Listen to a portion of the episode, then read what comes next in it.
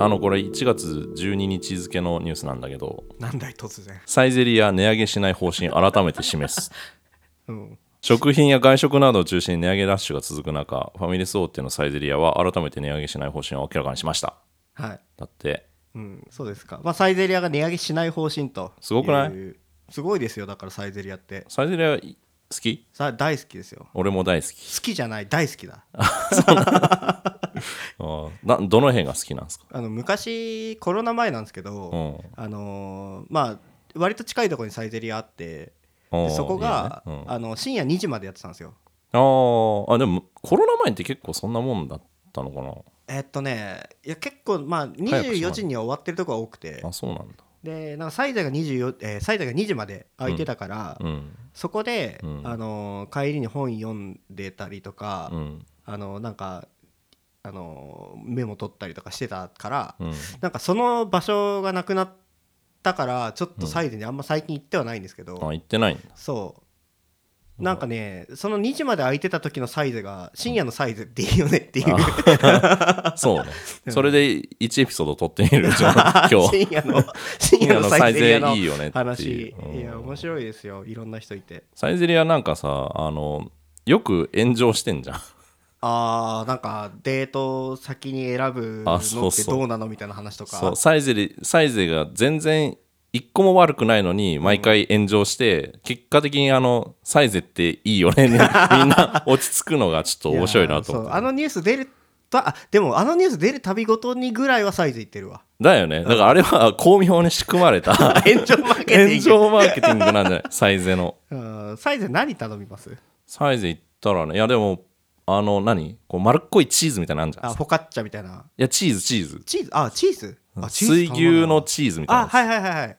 れ美味しいよねあーあれ食べないわあのね何アロスティチーニが好きあーそれなかったじゃんちょっと前まで なんか売り切れ売り切れでさあでもね最近は全然ありますよ、あるのうか、ん、あーあのスやみつきスパイスが ねすごくいいんです違よ法な粉みたいそうそなうやつ違でしょ法な粉あーあれをなんか別他のやつにちょっとかけたりとかして、あーそういうああの何甘アったレやンつをジちょっもとかけたりとかしてあーアレンジもありなんだいや全然美味しいですワインうんを、うんあのーなんか飲みながら、うんあの適当にこうバカスカ頼んでっあていうのをたまにやってるー、ね安いもんね安い安いあ、まあ、デートで連れてってほしくないみたいな話もあるみたいだけどまあなんかうるさいはうるさいからねまあねまあそれぐらいじゃないですかいやなんかあれうん僕が思うに、そのそっちの気持ちも分かるのが、うんあのサイゼって美味しいことは分かってんじゃんみうんな、んでこの炎上するたびになんかいやサイゼうまいだろっていうその反論をこうやってんだけど、はいはい あのなんか論点がそもそも多分ずれてて、うんあのデートの時ぐらい行ったことない店に行きたいっていうのが あの正直な なるほどねあれじゃないってあいーう。非日常を味そわいうたい感じ そうなのにあのいつものサイゼは美味しいんだけどっていうところにあの違和感を覚える人がいるっていうのはすごいわかるっていうそれはもうそう値段とかのこと間味のこととか多分みんな言ってないと思う、んそうね安くてもいいから行ったことないところに行きたいっていうのがうん多分素直な感情なんじゃないかなとでなんかそれであのー対抗馬になるのがあれだよね多分個人経営の安い焼き鳥屋みたいなああいいねうまいけどうんあのーまあ人選ぶかもみたいなとこそうねろはまあ対抗馬になるのかなそっちもそっちだったら多分納得してくる人も多いとは思うんだけどね,、それはそれでね発掘するの楽しいけどねねお店あはのお前らの言ってることは全部違うっていうお便りお待ちしており ますあと、あの、1000円で頼むね、あの、サイゼリヤのおすすめのセットとかね。いいねそういうのをせんべろセットみたせいんなべろセッ ト。あお待ちしておりおま待すちしております。毎日映画トリビアのカメルシネマ。この番組は毎日映画を見るほどの映画好きと映画初心者が一緒に映画の探査を深めていく番組です。映画に詳しくない人にはこれからの映画の楽しみ方をすでに映画好きの方にも新鮮な視点をお届けします。はいはい、毎日映画トリビアですそろよばんです。ろしくお願いしますお願いします。はいえー今日今し日ゃべる映画、うん、えー、何でしょなんでしょう。うえ 初めての展開なんだけどもうこ返され たおうはい。フリーガイ。振り返はい。ちゃんと見てきましたフリーガイ見てきましたよおはいえーじゃあちょっとあなたなりのあらすじをじゃあまた聞かせてくださいうんまあ、わかりま した。渋々やります。しぶしぶはい何ですか、えー強盗や略奪など何でもありの街、フリーシティ。はいえー毎日同じことを繰り返してす過ごしていた、うんえー銀行員の男ガイ、うんかいうんその、えーガイの前にうん突然一人の女性が現れるはいでそのガイの暮らす街は、うん実はうんゲームの世界でおうで、えーガイはなんとそのゲームのモブキャラでした、はいはいで、えーそのゲームうんが人気だったので、うんえー続編が発売されますよとはいはいはいでその続編の発売に伴って、うんえー初代のフリーシティうんがサービス終了するとああなって、えーこれはつまり世界滅亡の危機であるとうんうん で、えーなんやかんやあって、それに頼るなよもうえー奮闘するモブキャラのお話ああなるほどね、ははいい、はいああまあまあまあ綺麗にまとまってたんじゃないですかはいはい、えー、まあじゃあ早速聞いていいのかなはい振り返りどうでした キャッチフレーズ頭脳みそ空っぽのやつがで きそうそうそうたどっちなんだよどっちなんだよ面白かったですよあ面白かった面白かったああよかったここ最近面白い映画が続いてるんじゃないじゃあまあなんかあのーこっち系は好きなんですよね多分まあね、あの、まあ、続きという意味で、えーまあ、今回結構その、マト前回の「マトリックスの」まあ、補足になるかなと思って、まあ補足、まあ、別の面からそそうのサイバー世界というか、うんデジタルワールドというかうん、な感じなんですかねという感じでまあ選んだのはあるんですが、はいえーもうちょっと感想聞かせてよ。もうちょっとうん、なんかどうどういう感情を持ったのかとか、あでもなんか普通に楽しかったんですよね、うん見てて、うんうんであのーなんだろうなえっ、ともう楽しかったが一番で、うんでまあ多分なんか聞かれそうなこととしてはほうなんかこの害うんってうん人間なのみたいな話とかさあー実際どう思うみたいな話になるのかなと全か、然聞く気なかったな今の全然聞く気なかったなはいえーなんかどどういう意図でうん選んだのかなっていうあーのがちょっと分かんなかったけど単純に楽しかったですってあいう。なるほどね。うんうん、あのーまあ、マトリックスと同じようなテーマであるっていうのもそうなんだけど、はいこれ、フリーガン、えっと、2021年うんの最映近画、ですよね。最近で、監督はショーン・レビー監督うんで、主演が、えーライアン・レイノルズ。うんで、まあ、コロナ禍で公開された映画としては、結構ヒットはしたっぽいんだよね。おーうん、であのー僕も当時映画館で見て2021年だからまあえー2年2年前じゃないか1年半ぐらい前か、うん見てすぐはなんかおまあのそろばんさんと全く同じような感情であ楽しいなっていう楽しい映画今もまだ楽しい。た よかったねずっと楽しいなっていう映画であのなんかあのアベンジャーズネタとかもあったしそうですね小ネタがいろいろあって小ネタもあって、うあのコメディとしても面白いしみたいな、うで世界観としても面白いしっていう感じで見見て見終わってそんな感じだったんだけどあの2回見たりとか3回見たりとかんうんしていくうちにこれすごい映画だなってだんだん思ってきてほいろんなことに気づいてきたというかうなるほどだけどなんかそこまでこの映画があのうーん語られてないっていうのもあって世の中的に楽しいものとして受け入れられててみそたういだなから楽しすぎるんだよね多分うん楽しい楽しすぎるからなんかその奥に何かがあるってあんまり語られてない気がするのであーちょっなるほどとね今回、まあ、2回に分けてあのこのフリー以外の実はすごいんだぜ話をちょっといろいろしたいなと思ってなるほどうんすごいだぜポイント一つください あすごいだぜポイント、え1個目なんですけど、はいあのこの「フリー以外」って映画自体はうんオリジナル脚本なわけほ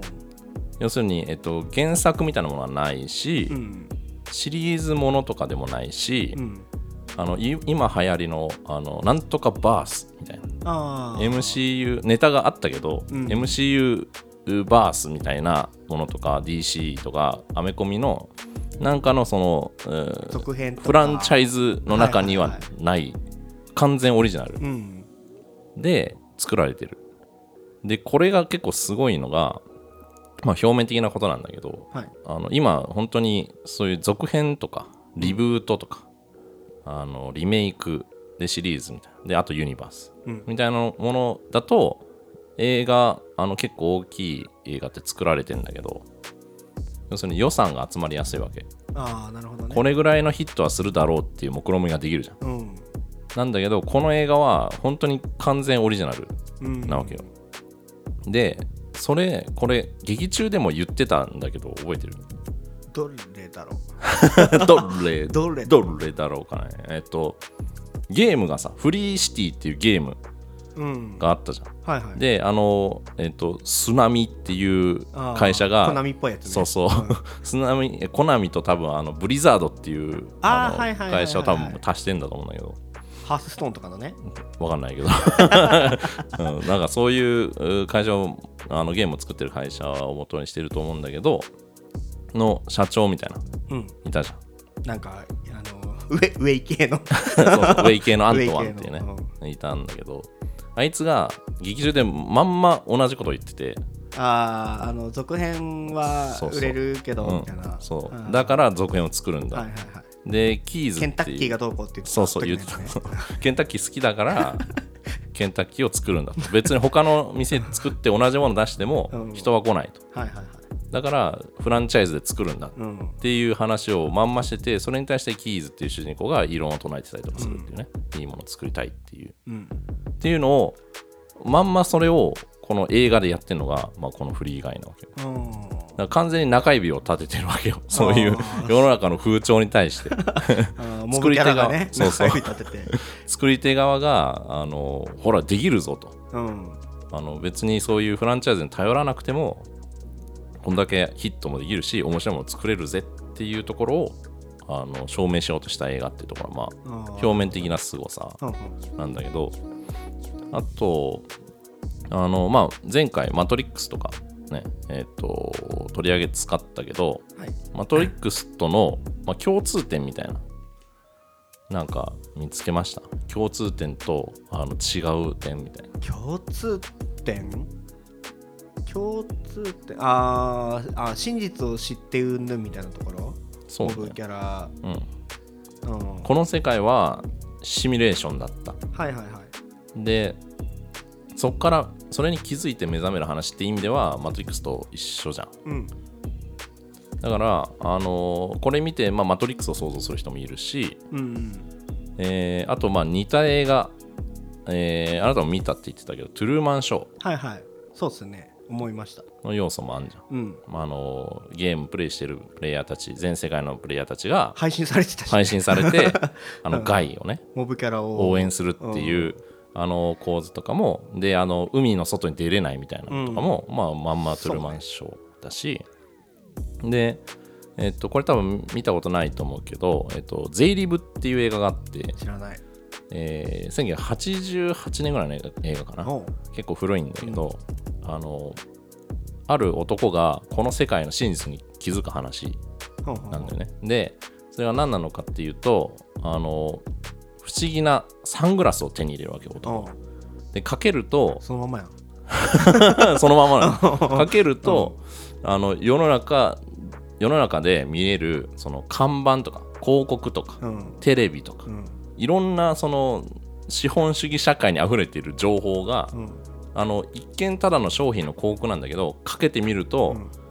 買えって書いてあったりとか、ー従えって書いてたりほう、ほうほ考えるなとか、ううん結婚して子供を産めみたいなああ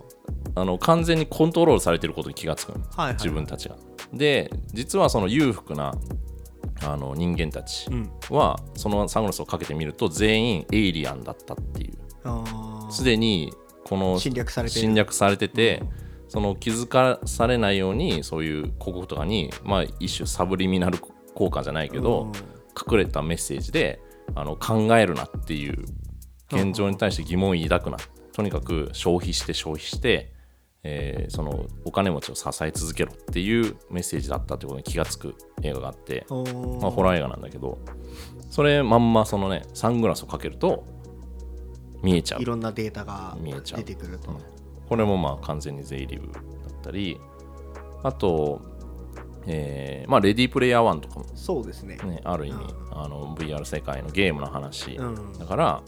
えーあの亀尾出演的なあのアベンジャーズの盾が出てくるとかはいはいはい。ああいうのも、まあ、レディープレイヤー1と同じネタだったりするじゃん、とかあるしあれはあれは俺のじゃんとか言ってたもんね。 そうそうそう本人登場するっていうねであとはまああのレゴムービーっていう映画とかもあるんだけど見たことないかなあー見ようとは思った。あーうん。あれも面白そうだなとは思った。名作っちゃ名作だと思うんだけど、あれもあの要はレゴの世界の中で、うん普通の、えー男うん。が、えー、と実はその、えー、とマスタービルダーって言ってあのレゴのいろんなものを作れる能力を持ってるっていう話だったみたいな、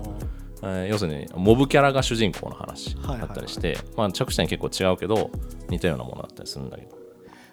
この映画自体はオリジナル脚本でシリーズものじゃないんだけど、うん。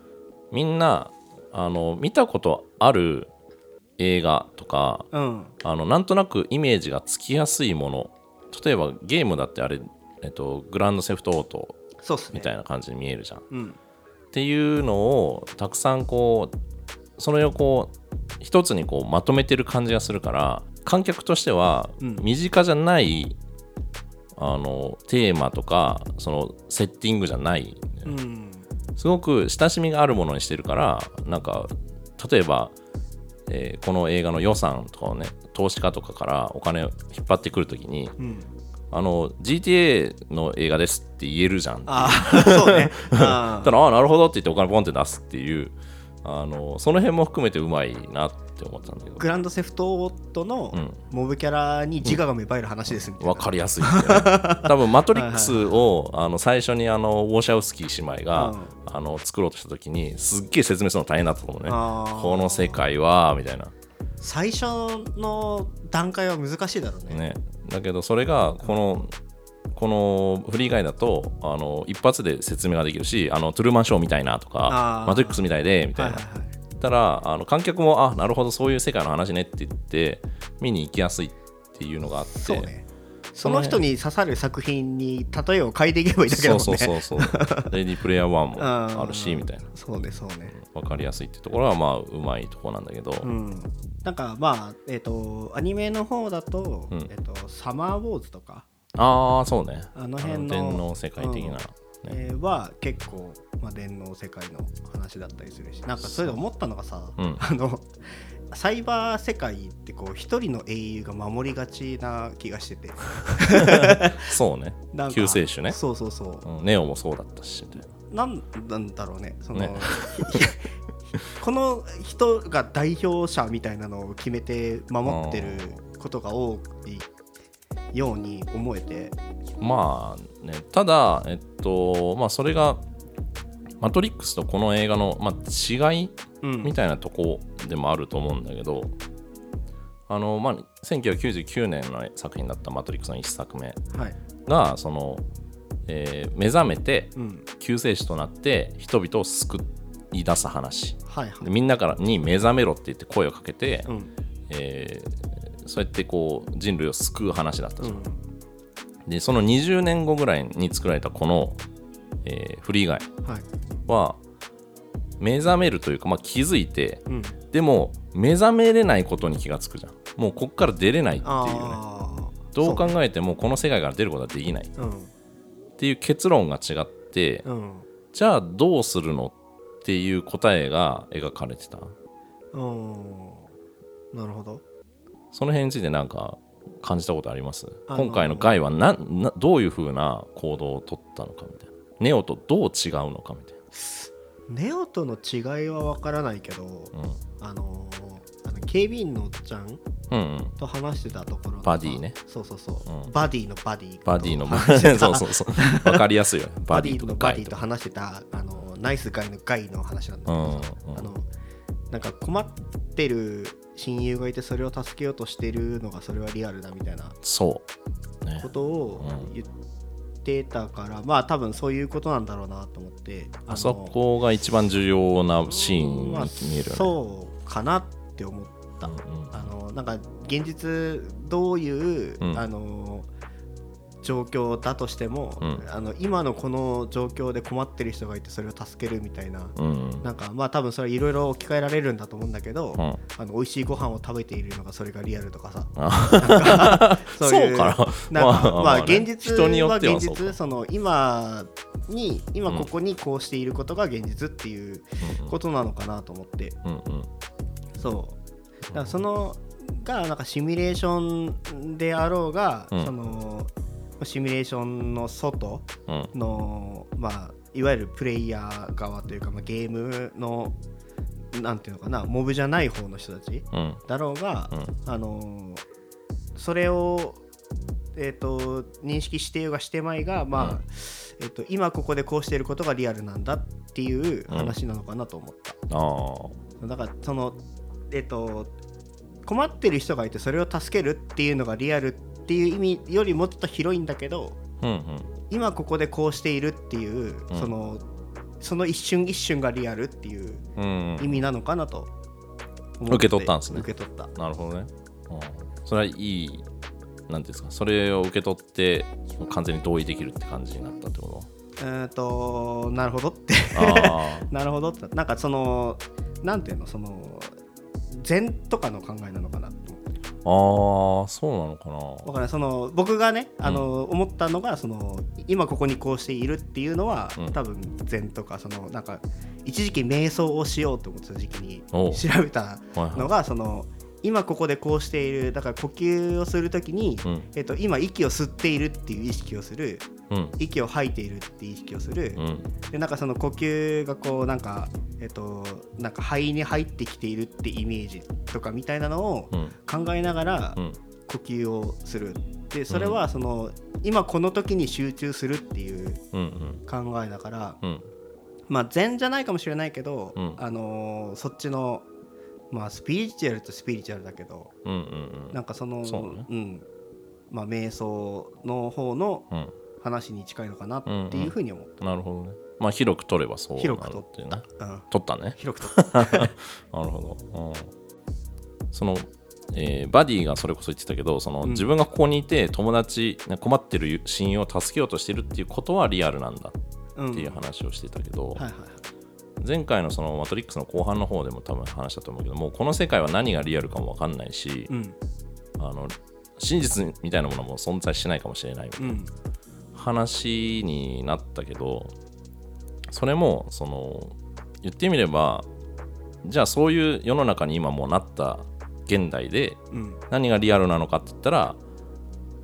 愛なんじゃないかっていうのがメッセージだと思ったの友達をこう助けようとするとか困ってるって人を助けようとするっっていうことはそのどう考えてもリアルだしうんあのうんなんていうのかなその存在するものだよねっていうう、んだからバディはめちゃめちゃいろんなことに気がついてるっていう実は実はあーね一番あのなんかよく分からずにあまのあつい確かてに回ってた行けど、動には出てないけど、うん、なんかいろいろ気づいてはいるんだろうなっていうそのうがだろうね多分害が、うんうんえっ、となんか言うてみたらそのバグの原因なわけじゃないですか、うんモブキャラがそうねいろいろ動かすっていううんでその一番近くにいたからうん影響を受けやすかったんだろうなっうんうんていうところうんうんうんであのカプチーノ作ったお姉さんもいたじそゃうなねういんあの人も毎日必ず会話をするっていううんローテーションがあったから、うんその中でバグを踏みやすかったんだろうなとか、ああなるほどうんうん多分なんか関係値外との関係値で、うんそのバグ発生のうんあのなんていうのあのバグに遭遇する頻度が変わってくるからさなるほどねああそんな気はします。なるほどね。ああ、えっ、と、害が、まあ、そういういわゆるバグを持ってるから、うんそれに触れる相手が触れる機会が多い人ほどそれに影響されるみたいなことかそう確かなんかあれだよね前に愛のことをバグっていう話をしましたよねはいしました しましたバグじゃんバグなんですよやっそうなんだよそぱりやうっそぱうりバグじゃないかそうそこは本当に間違いないなって思うんだけど確かに確かにまあバグなのか、うんそのまあ作者って言いつつ盗用されたもんだから、うんまあ正確に作者って言っていいのか微妙なところではあるけどうんあのーイースターエッグでもあるじゃないですか愛自体がああえっ、とこの映画の中でこの映画の中でまあねそうだねだからまあバグなのかその、まあ、それこそ本当になんていうのそのし真実のその隠された何かみたいなうんなのかうんわからないけど、その愛がきっかけでうん世界が変わるっていうのは面白いですよね、うんああ片思いっていう設定があったからこその、うんその派生していろいろ変わっていくわけじゃないですうか、んうんうんそれがなんかあのーあなるほどそれは分からんかったわっていうかそおーの発想はなかったってお話をしおますねーなるほどねあのそれこそ本当に人にやっぱりこう影響を与えることうんそのまあそのバ一種のバグみたいなんだった、うんえーものそのえっ、と害がそのえー恋をしたことによって、うんえーもこう浮き出たバグが人にどんどん伝播していく感じウイルスのよう にそうねこうじわじわ広がっていくあたりが、はいはいはいあのーまさにバグっぽいなっていうのがあって、あのそれは本当に「マトリックス」とは全然あの結論が違ってきてるなうん確かにあのなんか全員を背負い込まないといけなかったネオみたいなうーんのと比べてあのもうこの世界から抜けてることはできないんだけど、うんうんえーじゃあどうやってこの世界であの真実のその真実にたどり着くことはもうできないうんその現実の方に行くことはできないって分かった後にどうやってこの世界であの幸せに生きていくかうんっていうのを模索するのが、うんまあ、害そうですねでしょ、うんだからその辺があの「マトリックス」と比べるとはるかになんかこう柔軟な心を持ったキャラクターになってるなっていうあーなんかなんかモブとしてプログラムされた行動はあるけどうん案外自由ですよねあーというのも、そううん家に行ってたじゃないですかその話聞きに行くときにああえっとバディのそうバディの家にうんあれって完全にプログラム外の行動だと思うんですようんなんか自律行動というか確かにね、でそれを、うんあのバディももう来たのかみたいな受け入れてたから、う過去にもあったんだろうなって思うと、ん、うんうんあのーなんか生活をちゃんとしてるうんっていう感じ、うんその規定の行動だけじゃなくてうんだからすなんかその時点ですごいプログラムだなというかああ、うん AI ねその世界初の人そ工う知そうそう能って言ってたけどだからそれもまあ一種のこれはまあマトリックスと同じようなテーマになるのかもしれないけど、うんあの途中でさあの手を両手を上げてるだけのおじさんっていた下げられない人下ねげられない、うんどうしても下げられないっていう、うんあの自分はもうそういうふうにプログラムされてるから、さ下げることできないうんうんだけど下げれるよって言われて、うん最後の方でちゃんと下げてんだよねあー最後あの新しい世界みたいなのできた後あにの上でみんなで見てた時いやえっ、とねその後かなー最後のエンディングの方であの何新天地みたいなのがああったじゃんあの、はいはいはユートピア的なあの、うんあそこであの、えーガイと会う時にこうやってこうやってあの両手上げて手振ってんだけどう「んおい」とか言ったらこうちょっと下げれるみたいな。あーあ下げるようになったじゃんっていうようなちっちゃいシーンとかあって、うーんだからそれはその自分はもうこういう風にプログラムされてて、うんもう変わりようがないんだっていうのもその変えることができるんだよっていうメッセージにも取れるよねああなるほどね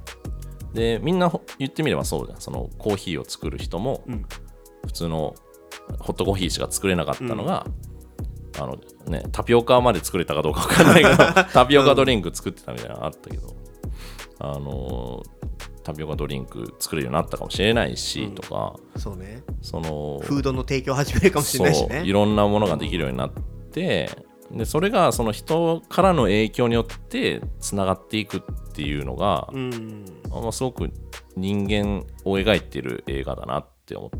まあ、確かにねなんかそのさ、ひあの周りにさめちゃめちゃ影響を与える人っているじゃないですかなんか、うんあのインフルエンサいーインフルエンサーとはまた違うインフルエンサーって言われる人たちってさ、 なんかそのネットでうん大多数に対して、うんこう伝える能力のある人じゃないですかそう。というか何かを変えって言ってる人かもしれないあけどまあま あまあなんか大多数を動かすのが得意な人そうねじゃなくて、うんその近くにいるとなんかうんいい影響があるタイプの人っているじゃないですかは。いはい、いるねなんかたまに飲みに行くだけでうんすごくなんか、元気に明な日るも頑張ろうかなみたいなおう気になる気になる人とかだからそういう人に近いのかなっおうていう、うん、だからすごくネットの話っぽい感じで書いネットゲームの話っぽいけど、うんなんか実はこれリアルの人間関係の話そうねえーの方が近いのかな、うんうんうんって思ったおおもう完全に感想を述べるようになったな いやーでもさ感想 をさうんこうだから一人で見てると分かんないよねやっぱねあそうなの、うおでー今のさ話の流れでさあああそういう解釈できるねなるほどってねいう、はいはいあはいの戦いながら進化するタイプだから ああなるほどそ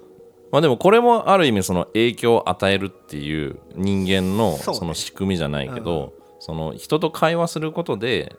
あの自分一人で生活してるのとは違う単なるこの足し算じゃなくてはいはい掛け算みたいになっていくう、うん、その考えとかもそうだしなんかいろんなものがこうつながっていくっていうのが多分人間のもともとあるプログラムみたいな。うん、だから多分、んあのーこのポッドキャスト聞いてる人たちでもさ、うんあのー人と映画の話をするの楽しいよねって思う人がうんまあ多分いると思うんですようんでその人たちもそのなんか多分ちょっとずつうんあのえ他の人に映画詳しくない人に話すうん時の,、うんあのまあ、楽しさをこうちょっとずつうん覚えていく中で、うんでも、うんあの自分が一番影響を受けてるぞと、うんマウント取っていきたいなとそれマウントになんの あ わかんないけどーいや多分一番その成長の幅はね、そうねうん、もうあスるんじゃないですかポンジのように今そうですよ映画を吸収していってるから そうなんですよそうね、うん、そうね確かにまあでもどんどんどんどんこうそれがまあいわゆる自分の感想になってって、そうやっぱなんか、うん話してうん、いるのを聞くと、あこういうことも考えられるなとか、あーあのなんか普通にその見終わって、うまあメモっぽい感じに感想ポコポコって書いてるんですけど、うんあのやっぱ書いてないことの方が話すんですよねあー話してる時ってそうねうん、だから聞かなきゃうん話さなきゃ分からんことって結構あるなっていう、確かにうん、のはすごく思いますね最近おおーこの「深めるシネマ」始めてもう何ヶ月かなそそろそろ半よ年ぐらいになるんです4かヶ月ぐらいかなまだか、うんうんだいぶ成長してきたのかもしれないなんかね、うん意識して映画を見るとかっていうことがそんななかったというか、あーまあ、だから、うんえっと逆にというか、うアニメに関しても、あのー見返さないといけないなっていう気になってきていてん、お見逃してる部分があるんじゃないかと。見逃してるというか、うんあのーまあ、自分の中で消化できればいいって思ってたかうんら、うんうんうんそのなんか例えばさそのまあ無茶ぶりに近い形でなんかアニメを教えろみたいなの言ってくるじゃないです かでその時に、はい人に対してはいうんの言葉を用意してないから、ああなるほどねこういう作品でっていうのねそうそうそはいはいだから、やっぱりその見直しながら考え直して、自分の中で言葉にできる用意をしとかなきゃいけないなっていうおのをはいはいはい思っています、いい ねおーいやでもこのい機会がないとうんあのだ大体のさ普通の消費者というか見てる人たちって、いうんその誰かに伝える必要ってないじゃないですかああそうね映画見たりアニメうん見たりそうだ小説読んでね、自分の中で完結してしまう、そううんだからあのみんながみんなポッドキャストやれって言ってるわけじゃないけ どなんかでもななんでなんだろうねその言葉にした方がいいとは思うんだが、うんうんなんかでもわざわざどどう言葉にするのみたいうなん場所もないしそうねうん一人でブツブツ言うしかなくなっちゃう、独ね、り言独り言だとさうん独り言すげえ言うんです よ。あ言うんだあの言うんだ独り 言めちゃめちゃ言うんだけど、うんあの独り言ってうん同じとこでずっとループするんですよ。僕はねなるほどねあの 全員のガイと同じようににループを してるのあそうそうそうだから、うんえっとなんかきっかけがないとそのループから抜け出さないというか、うあのーこうこうこういう作品でこうこうこうでこうこうこうなんだよいやでそこからそのちょっと別の道にそれて、うん頭に戻ってきてみたいな、うんうん壊れたループをずっと続けていて、んうんうんうんだから先に進まないんですよね考はえいはいが、はいはそれが得意な人もいるかもしれないけどいうんなんか今になって思うのは僕はそれ苦手なんだなと、ううんん一人で深めるみたいなのがああできる人もいんのかなできる人もいるんじゃないですかなんかまあねテキスト書くの得意な人とかってさあー多分めちゃめちゃ一人で深めて、うんその先に進める人だと思うんうんうですよ、んで僕は一人で考えてると、うんあの同じとこループしちゃうんで、うんうんなかなか抜け出さないでそのループがでかい人もいるかもしれないですけどうんうん僕はちちっこいところでループして るからあのどのくらいちちっこいんだそれあらすじをひたすら読んでるみたいな感じだから、うん抜け出せないなそれ抜け出せない、うんでもそれはでも本当にこのフリーガイと同じようなうんテーマで、その人他の人と交わり合ったりとかすることでそのループから抜け出せるようになるっていう話じゃん一種そうね、ガイってうんだからそのやっぱり人間って一人じゃ生きていけないんだよねっていううん、結構まあえーこのポッドキャスト始めて、えー割と僕がよく言ってますねそうずっと僕はこれこれがまあ一個のテーマかなと思ってそれに準じた作品を選んでたんだけうど、ん孤独とかうんそのい人との関わり合いとかっていうのがはいまあ結構失われてるからで今はもうそれで OK な社会というかそれこそがなんか立派な人みたいな一人で何でもできるもんみたいな一人でできるもんみたいな さ、なんかうん一人でできることが増えたのもあるんですよ、うん、そうねうん、なんか飯も作んなくていいし、うんうんあのなんか家事も代行もなんかあるしかあの面倒くさい関係じゃなくてお金払えば家を掃除してくれる人もいるって、ね、そうそうそうだからそれがやりやすくなってった結果あの、まあ、もちろんそれの便利さもねあるんだけどやっぱり人って一人じゃ生きていけないから話をするのも大事だし、まあ、やっぱりそうなると面倒くさい関係にもなる、なるねうん、喧嘩もするかもしんないし意見が違うかもしんないからそれを一切全部諦めて、まあ、この害みたいにさあのもうひ一人でん例えばあの途中盤でさこのガイがあのこの世界はもうシミュレーションなんだってはっきり意識した後に、うんじゃあ何の意味があるんだっていううんもう全部シミュレーションなんだってうん生きる意味なんてないじゃないかって絶望するシーンがあったけどありましたねまあ、あれだからリアルじゃないからっていう絶望にも取れるしあの言ってみれば自分の限界が見えるわけよね、うんそれってその自分はもうコンピューター上のプログラムなんだからこれ以上のことはできないなっていう限界が見えた瞬間だと思うんだけど、うんそうなったら何のために生きてるかなんて分かんないなみたいな、うんえーで自分はたった一人だし本当にあのそうだねもうずっと同じことを繰り返すしかないみたいな世の中になっててで最近結構それこそあのあの、まあ、若い世代というか僕の身の回りでもまあ20代前半とか、まあ、10代とかでもなんかたまに悩み相談とかされる時があっておあの生きてる理由がマジで分かんないっていうああの何のために生きてるか分かんないけど生きてるってーうんっていう同じような悩みを持った人がはいはいはい結構その飲んだ勢いとかでうん相談されることがあってはいはいあの別になんかあの分かりやすい障壁みたいなうん人生において分かりやすい障壁みたいなのはないんだけどうんからこそあの本当に何のために生きてるか分かんないんだっっていうことをポツって言われたりとかするねうん。なんて答えてんのその時はだからそれこそ本当にこれは僕はフリーガイとかを見て感じることを喋ってんだけどうん。自分のために生きるって本当に難しいんだよねそうだね。あのだって別に自分のせ自己責任だから、うんははっきり言えば自分で命を絶ったとしても別に OK じゃんっていすっうてね。ねうん。理論になっちゃうんだけど、自分のために生きれないことは別にそんなに変なことではなくて、うん。えーだったら人のために生きるしかないよねっていうなるほど。そうそのこの映画の中でもそのバディは本当にこの制約に意味がないのかもしれないってなったけど、うん。あの、えっと、あバディじゃない、えっと、ガイか。ガイねがね。ガイが、このせ生活には全く意味がないかもって思ったけど、あの、バディとの会話で、いや、この、親友を助けようとしているこの瞬間はリアルなんだって言ってるように、うん。人を助けるとか、あの、誰かのために自分がなってるっていう感覚さえあれば生きていけるかもしんないよねっていう。なるほど、うん今の文脈で聞くと、うん。あのー人のために何かしてる瞬間がリアルっていう風にうん強く感じる、おーで、えー、と自分が見た時にうん思ったのが、うんえー、と僕はどっちかっていうとその相談してる側に近い考えなので、はいはあのー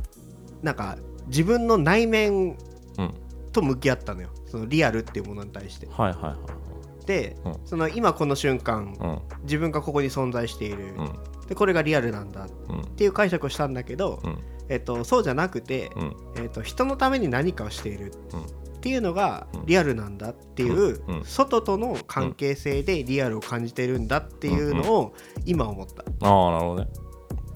そうそうそう僕はそう思うんだよねなるほどねそのうん自分のためだけであれば別に生きる必要なんてないよねって極論言ってしまえば極論を言えばね、うんだけどじゃああの誰か大事にだなって思う人を見つけてみあの自分のことを大事にしてくれる人とか、うんあの身の回りにいてくれる人とかを見つけてその人のために何かをやるっていう目標さえあれば多分生きていけるんじゃないかなっていうなるほどねで本来はそうそれだったと思うんだよその人間はあ多分ー一人じゃ生きれないからその万引き家族とかもそうだったけどそうね集まってたみたういな、んえーなんだけど、まあ、それでいい面倒くさいことは絶対起きる、うねん、人人間関係はもう絶対何か起きるじうゃん、ん理解し合えないなって思ったりとかするんだけどでもそれがあるから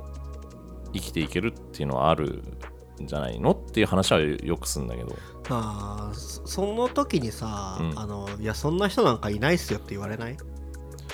ーん言われたことはない、あーないんうだん、それはだから要するにえっ、と恋人とかうん、具体的に言えば恋人とかになるのかもしれないけど、うん別に恋人に限った話ではないじゃんまあまあそうなんだけど、うんあのーなんかいるじゃんそのこの人たちすげえいいコンビだなとかさあのー仕事のパートナー的なことを見ててもさ、うんうんこの人たちすげえうまくやってんなとかさ、ほうほうほあのうーマリオとルイージみたいなマリオとルイージは兄弟だからなんとも言えないん だけああそどう血縁関係 になるうんそうそうそう誰だどんなままあ、あなんだからか、バディと例えばサトシとピカチュウみたいなさ、 あ親友みたいなやつ、うんうんまあ別にあれはでも奴隷とマスターかもしんないいよやねいやいやあれは友達だよあそっか、ういやなんかまあそういう信頼できる人たちを、んうんあの人生の早い段階で見つけた人たちはうんいいなっていううんので、なるほどなんかだ多分その僕らぐらいになってくると諦めが強くなってくるんですよね。うんあのいやもうもうおらへんやろみたいな。そこで見てもらえたのはやっぱフリー以外なんですようんフリー以外はのあのフリー以外の外は、うん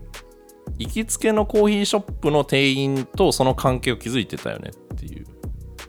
うんであの街を歩く時に「やー」っつって挨拶する警官とその関係を築けてたし、うんそのあの人たちを救うためにガイは頑張るわけよね町の人たちと仲良かったよね。そうそうう、んでそれはそのそんなにハードルの高いことではないのかなってだからさなんかその、えっ、と概念的なガイだけど概念念的な、うん あのフリー概念ね話フリー概念ちょっとよくわかんないけど、うんあので言うとさ、うんあのまあそういうねあのコーヒーショップの人だったり、うんあの街の警官だったり、うんあの猫探してるおばちゃんだったりとかさ、うんうんと仲良かったよねって話なんだけど、うんあの困ってる20代とかの人たちって、じゃあ実際何をすればいいのって話になってくると思うのね、困ってる、えそー、のと生きてる意味ないんじゃないですかってって言言ってってるる子たちと人たちって、うんうん実際じゃあ何をすればいいんだっていうのが多分一番困ってると思うんですよ。なるほど、うんで、うんそれで今聞いてて思ったのが、うん挨拶をしよう。そうです 学校の道徳の授業じゃんマジいで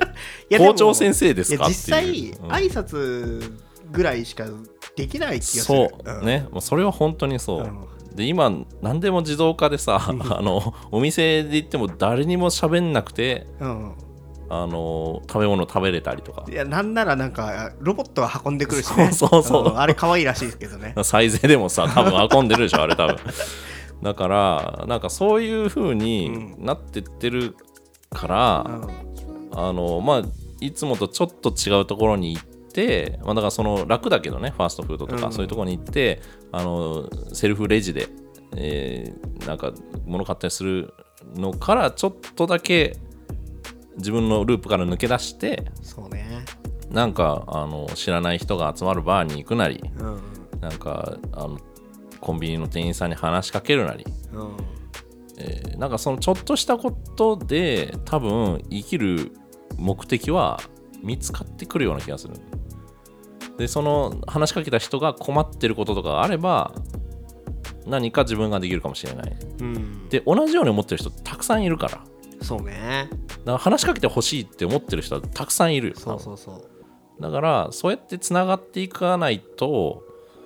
どんどんそれこそそのいわゆるサングラスをかけた人たちこのゲームの中でう言えばんしかいなくて NPC みたいな人たちはもう本当にそれの下にずっといるい続けるしかないで生きてるのか死ぬのか関係ないみたいになっちゃうなっていう、そういう世の中になるんじゃないのっていう、まあでもねサングラスかけた人たちもうん、あのゲームでやってることってテンプレなんだよねテンプレというこだからと、うん、タスクがあってさああそうねでそれをクリアすることしかやってなかったわけでしょうんうんだからサングラスかけててもみたいなああやってること一緒じゃんずっとなんか破壊してさでも自己実現はしてんじゃない ?NPC に比べたら。うーんまあお金稼ぐなり、経験値貯めるな り、まあ配信者とかそうかもしれないねそうね、確かに。うんスパチャもらって ああナイスパってやってるかもしれないから Twitch とか いね や。そうね、そう、あの劇中で出てるあの、なんか YouTuber みたいな全員本物だからね。うん、みたいねうん。結構有名な人たちらしいけなんかあのちょっと情報見たけどああの本当ですか登録者数が何千万なのねど。ああ日本じゃあんまり考えられないレベルの人たち。 ヒカキン以上がみんな出てるってこいやとかな。そうですようんあの人口が違うからねそうね。うんあとまあ結構僕は好きなとこなのがムキムキマッチョマンマッチョマンね、デュデュード。うん